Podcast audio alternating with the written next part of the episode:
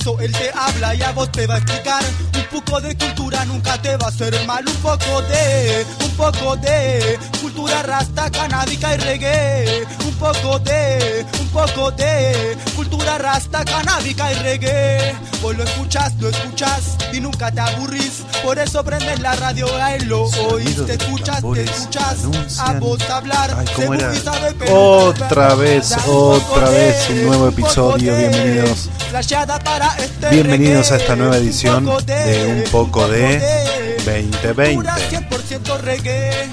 Vamos a estar ahondando, gracias a todos, antes que nada por los mensajes que han llegado a nuestras cuentas de Instagram, ahí a los comentarios personales, los que se conectaron en YouTube y vamos a intentar subirlo a la plataforma de Spotify. Este ciclo de charlas y de cultura, de veganismo, de ecología, de sustentabilidad, manejado desde un- una manera cordial, amena, entretenido y creo que con eso ya es suficiente. En el programa del día de hoy vamos a estar con Fernando, que él mismo nos va a contar, porque por qué lo voy a decir yo. Él, él vive en la ciudad de Mar Chiquita. Bueno, y esas presentaciones a las que estamos acostumbrados, prefiero que uno se identifique mirándose para adentro y no yo decirle, aunque podría decir las cosas que ha hecho.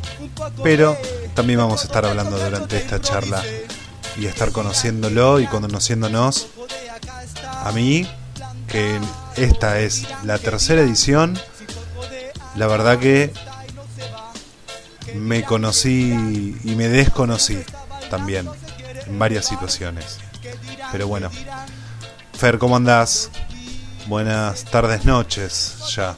Depende también en donde uno esté situado. Mentalmente y también temporalmente. En, depende en la zona horaria. Hola Seba, bueno, gracias por esta invitación, ante todo, agradecer estas propuestas para hablar de lo que tanto nos gusta y, y que creo que, está bueno difundir en cierta manera.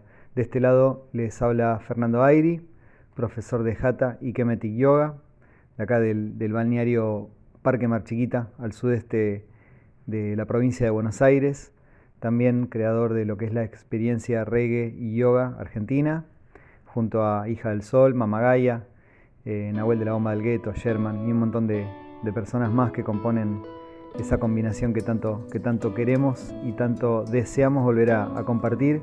Y bueno, también en esta, durante esta cuarentena eh, soy quien desarrolla ciertos podcasts llamados Reggae, Yoga y Sustentabilidad que salen tanto por Radio Pelagatos como por la de Dios Radio y todas las plataformas digitales. Así que un gusto y aquí estoy para, para responder tus, tus inquietudes, Evi. Quiero que me cuentes también un poquito, Fer, un poco de tu experiencia con lo que es sustentabilidad y permacultura, cómo arrancaste, cómo nació. En estas ediciones estamos hablando mucho del despertar de la conciencia. Eh, no sé más o menos tu edad, pero creo que andás por, por la mía. Y estamos hablando de, eh, personas a las que entrevistamos de 10, 15 años que ya tenemos un camino recorrido en este tema de la alimentación. Pero no arranca solo por ahí el tema. Pero bueno, me fui por la rama. Estábamos con lo de la sustentabilidad, la permacultura y... ¿Cómo fueron mis comienzos en el mundo de la sustentabilidad, de la permacultura y, del cambio? Bueno, básicamente siempre es todo... Es, es progresivo, es, me gusta hablar de que es un camino, ¿no? Yo creo que no hay un... El comienzo es con, el, con, el primer, con la primera este, inhalación después de haber nacido, creo yo, porque eh, uno constantemente se está vinculando con lo social con lo económico y lo ambiental. Después hacerlo correcta o incorrectamente forma parte de una decisión personal o, una decisión familiar, en el caso de cuando un proyecto, en este caso es como el mío, que no es mío, sino que es nuestro con mi pareja, pero mm, digamos que se acentuó, sí, y creo que ahí va eh, apuntando la, pregunta, eh, en los últimos años, en determinados eh, encuentros con, ciertas tecnologías, y hablo de tecnologías con saberes aplicables para, para una vida más consciente, ponele. Eh, creo que viajar a Costa Rica en, algunas oportunidades eh, y sobre todo a Puerto Viejo, al Caribe Sur, donde tengo amigos, hermanos y hermanas de la vida, gente que apreciamos mucho, me, hizo abrir un poco por ahí la, cabeza en cuanto a la sustentabilidad vista mayormente desde lo ecológico o lo ambiental porque la sustentabilidad tiene otros ribetes que la hacen ser mucho más eh, compleja, ¿no? Pero la, vida con una mirada mucho más ecologista me, la dio la posibilidad de conocer Costa Rica y que también, tanto en, mí como en mi pareja, siempre fue una incomodidad el hecho de, desarrollar o tener hábitos que, sean nocivos para con el medio ambiente. Fue una búsqueda creo bastante progresiva, de paso a paso y que lleva mucho tiempo para atrás. No, no, no podría decirte cuál fue el punto de inflexión. Y mm, respecto de lo que es la permacultura, ya como algo más específico, estamos dando nuestros primeros pasos. De hecho, ahora mientras hablo con, con vos, Seba, estamos cursando, o mejor dicho, eh, participando de un curso online con, el número uno, con Luciano Cordon, que es un gran tipo, a quien aprecio mucho y aprovecho para mandarle saludos un curso de lo que es la permacultura ya desde sus bases, desde sus bases fundadoras con, Bill Mollison y con otros autores, eh, con mucha lectura, con, contando nuestro proyecto. Nosotros tenemos un proyecto muy bonito, un proyecto mediano, pero es un proyecto que ya es una realidad, así que mm, estamos muy contentos y como te dije hace un instante, creo que tanto la sustentabilidad como la permacultura, incluso ya trayendo el mundo de la gastronomía consciente, creo que son caminos sin final, sin bandera cuadros. Uno siempre está aprendiendo nuevas circunstancias porque cuando nos acercamos un poco a lo natural o a la naturaleza en sí, somos alumnos y alumnas eternos. Y vamos eh, conociendo sabores, vamos conociendo eh, especias, vamos recordando, vamos aprendiendo, cocinando, rapeando. Y estamos hablando con Fer, que después lo pueden buscar. Vamos a dejar todos los links ahí abajo. Un poco de todo estamos hablando. Vamos a, a ver, a, hacer una conexión con lo que es la comida vegetal, la Ital Food, ya que estamos con el, con el Jairi Hatha Yoga vamos a hablar un poco de el Aital Baital, de la comida natural, la comida más pura, como dice el tema de Rasdipi. La verdad es que yo creo que en todos los géneros musicales hay canciones con contenido consciente, con contenido que, nos ayuda a reflexionar y a, cambiar hábitos. Eh, posiblemente la música reggae en ese sentido sea em, la que más cantidad de contenido de ese tipo posee. Entonces creo que va por ese lado también, porque mm, en este punto es necesario aclarar que una cosa es reggae y otra cosa es rasta. Por ahí el mundo rasta eh, sí tiene más que ver con, la alimentación, eh, en este caso vegetariana o vegana, en algunos casos incluyen el pescado hasta 30 centímetros, pero bueno, hablemos de la conexión que hay entre el mundo rasta y la, cocina o la gastronomía consciente. Y es debido a una cuestión cultural, una cuestión de, en principio, de creencias religiosas tal vez, y en muchos casos por una cuestión de conciencia y una cuestión cultural que hace que en el mundo rastafari eh, la alimentación sea, sea muy importante porque es una, son saberes ancestrales y dentro de esos saberes ancestrales tanto en, lo que es el, lejano oriente, y podemos hablar en este caso, bueno, en este caso estamos hablando del África, ¿no? de Etiopía, pero tanto África, la, cultura quemética, o, la cultura y los saberes de la India o de, China eh, ya hablaban de nuestro alimento como, como, nuestra medicina o de la medicina eh, que es nuestro alimento. Entonces eh, hay un montón de, indicios que tenemos en literatura y en saberes que hacen ese tipo o generan ese tipo de relaciones. Y la música reggae es un ritmo más hermoso que ha nacido en la isla caribeña Jamaica más precisamente, más allá de que también es el ritmo musical que se escucha en varios países y regiones del Caribe, em, también como, como en, símbolo o como bandera de protesta en muchos casos, pero también con ciertos aspectos o llevando cierto mensaje ¿eh? de, lo que es el mundo Rastafari, por ende incluso en el Aital Galor o, o, en algunos otros artistas como podemos tener aquí en la Argentina a Fidel Nadal o a Alika, hacen mención en muchas de sus canciones de lo que es una alimentación consciente, libre de violencia y, libre del sufrimiento animal. De quienes estamos en este lado de las cosas, en el lado de la permacultura, en la sustentabilidad, siempre proponemos la, biodiversidad como la posibilidad de generar ecosistemas repletos de sistemas y subsistemas, valga la redundancia,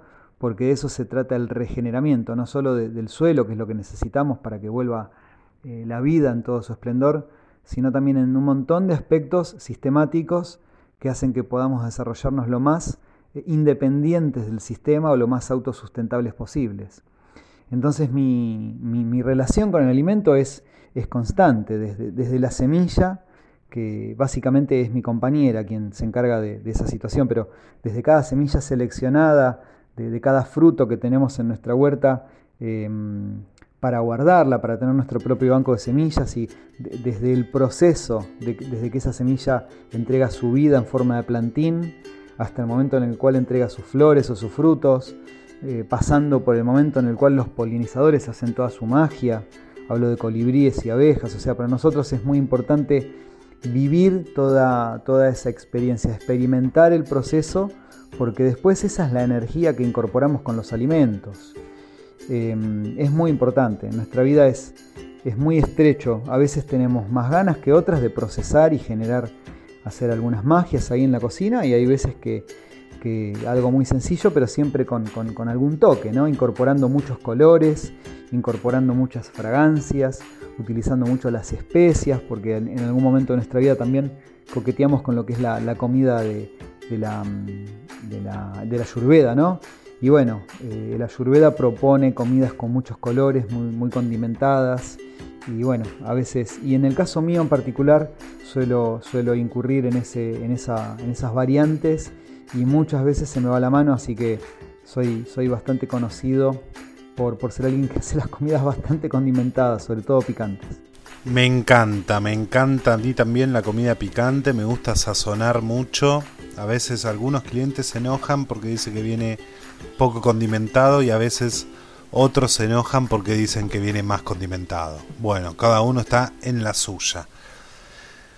Eh, el alimento eh, fundamental en esto del Ital Vital, la cocina natural de la huerta, también conectado con la medicina natural, porque la medicina natural eh, tiene que ver también con las especias, con las hierbas, las aromáticas, que también se usa para como fermento, además de especiar y darle ese aroma, también se lo usa, para diferentes preparaciones. Pero en este caso me parece que yendo al programa anterior que estuvimos hablando con Pablo, Pablo otra vez, con Diego Puebla, me, me confundo, siempre me confundo porque lo tengo agendado de una de eh, Diego, Pablo, Diego Puebla Roots y también conozco otro que se llama Pablo Roots. Todo que ver con todo. Medicina natural, hierbas aromáticas y andaba por ahí el tema, más o menos. Mira, la realidad es que con la medicina andina eh, tengo muy poco contacto porque no he ahondado mucho en las medicinas ancestrales y sí he tocado muchas de ellas porque las voy interrelacionando o vinculando. Em, posiblemente a la, medicina natural que, más interés le hemos prestado es a la, de la India a través de la Ayurveda.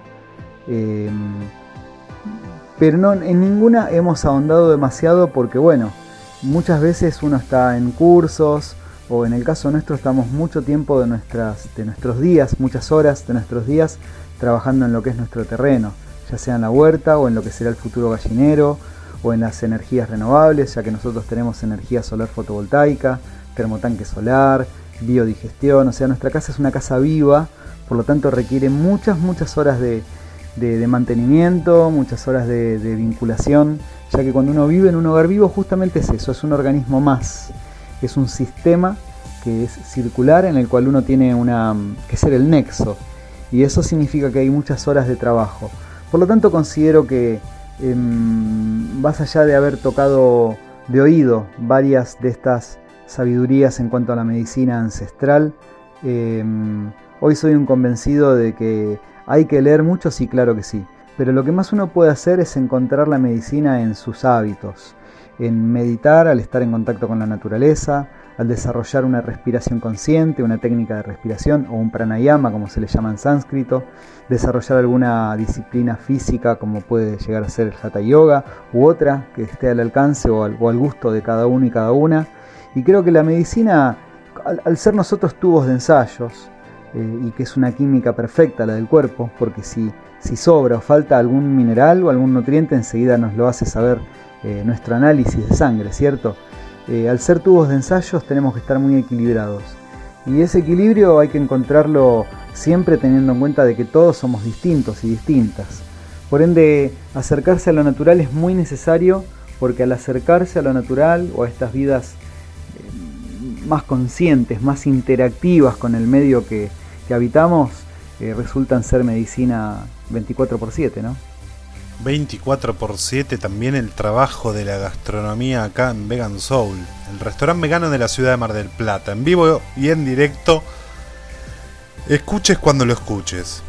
Es así, la primera vez es en vivo y la segunda vez que lo escuchas es en diferido, porque da para escucharlo y escucharlo y escucharlo y escucharlo y escucharlo y escucharlo. Un poco de... Bienvenidos a un poco de 2020. Venimos recargados en esto que es la medicina natural, la comida vegana, el activismo, con el programa que se viene, el próximo episodio, que es el episodio número 4 que vamos a tener, no sabemos si viene a dúo o viene separado el tema. Vamos a tener música en vivo también, en vivo para cuando lo quieras ver. Vamos a tener un poco de todo. Vamos con esta parte que es la que más nos gusta a todos, que es la parte de las recetas, de los platos favoritos, de ese plato que no podés eh, obviar en la semana. De eso que decís, hoy es mi momento, hoy es mi día, hoy me como esta comida. O algo que te remita al pasado. O algo que, que te mueva sensaciones. Algo, un poco de... Acá, UPD 2020.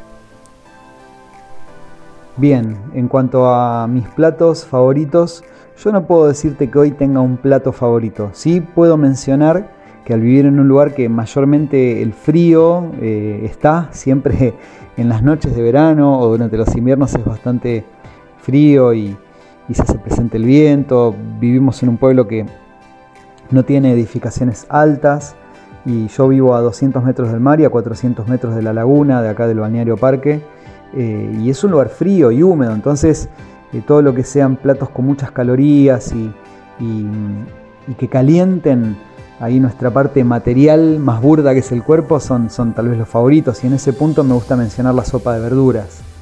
Más cuando tenemos la posibilidad de generar cosecha, yo que sé, cosecha de puerros, cosecha de acelga, cosecha de cales, cosecha de morrón, eh, de lo que es nuestra huerta, no sé, otro montón de, variantes más, ajos. Eh, cuando, es de nuestra huerta siempre tiene otro sabor. Pero así no sea de nuestra huerta y sea de algún bolsón agroecológico o de alguna verdulería que nos guste de acá de la zona, em, hacer una sopa de verduras con muchos colores a mí me gusta mucho. Realmente le, le, encuentro un montón de sabores y de beneficios increíbles, tanto en la parte nutritiva como en la parte digestiva. Y agregarle arroz a la sopa de verdura al día siguiente, porque la sopa de verduras es como la pizza, ¿no? Al día siguiente siempre es más rica que en, el momento en el cual la, comimos por primera vez. Así que creo que va por ese lado. Y después hay em, algunos ingredientes de, cocina que, sí son mis favoritos. En el caso hay dos que son mis favoritos que pueden llegar a ser la palta y la cebolla. Eh, yo cebolla le pongo a todo y palta cuando, cuando no está tan cara también le pongo. No, no puedo dejar de, no sé, de, exprimir hasta lo último de la cáscara de la palta o, el carozo, viste, pasarle la lengua al carozo porque es impresionante lo que, lo que me gusta. La palta me vuelve loco. Y después en frutas soy muy, muy, muy fanático de la sandía. Soy también muy fanático de las cerezas y hay algunas frutas que suelen ser eh, como menospreciadas o ninguneadas, pero por ejemplo la naranja me parece una fruta maravillosa que siempre está presente porque por una cuestión de, nutrición y para poder absorber el hierro de las, de las hojas verdes, siempre en casa tomamos, o mayormente tomamos algún juguito de, de naranja, bueno, o de otros cítricos, ¿no? Pomelo, limón, mandarina, pero la naranja me gusta mucho. Gracias, gracias, gracias a todos los que están conectados escuchando este programa en todas las plataformas del mundo. Una vez más, un poco de, luego de 15 años de la primera transmisión radial en vivo de este programa que duró 5 temporadas, vamos a estar repasando fanzines que hacíamos en esa época, 15 ediciones y hasta ahí nomás, no daba para más ya.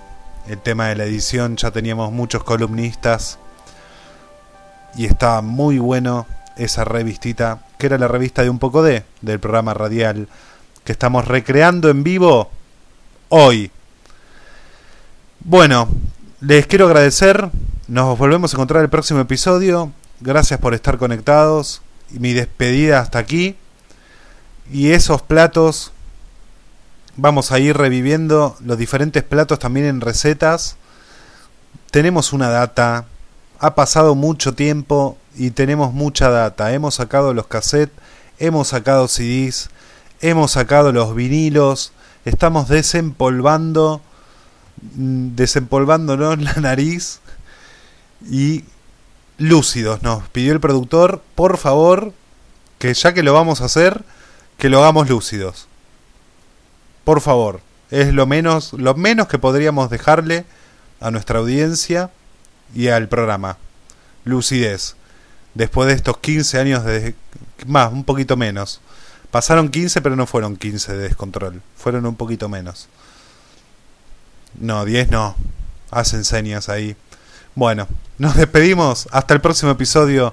Gracias a todos. Les amo. Sebastián Twardowski es mi nombre, búsquenme en Instagram. Igual vamos a dejar todo ahí, siempre como decimos, toda la data. Arroba setvegan, SDT vegan, arroba veg and soul guion bajo MDQ, arroba productos arroba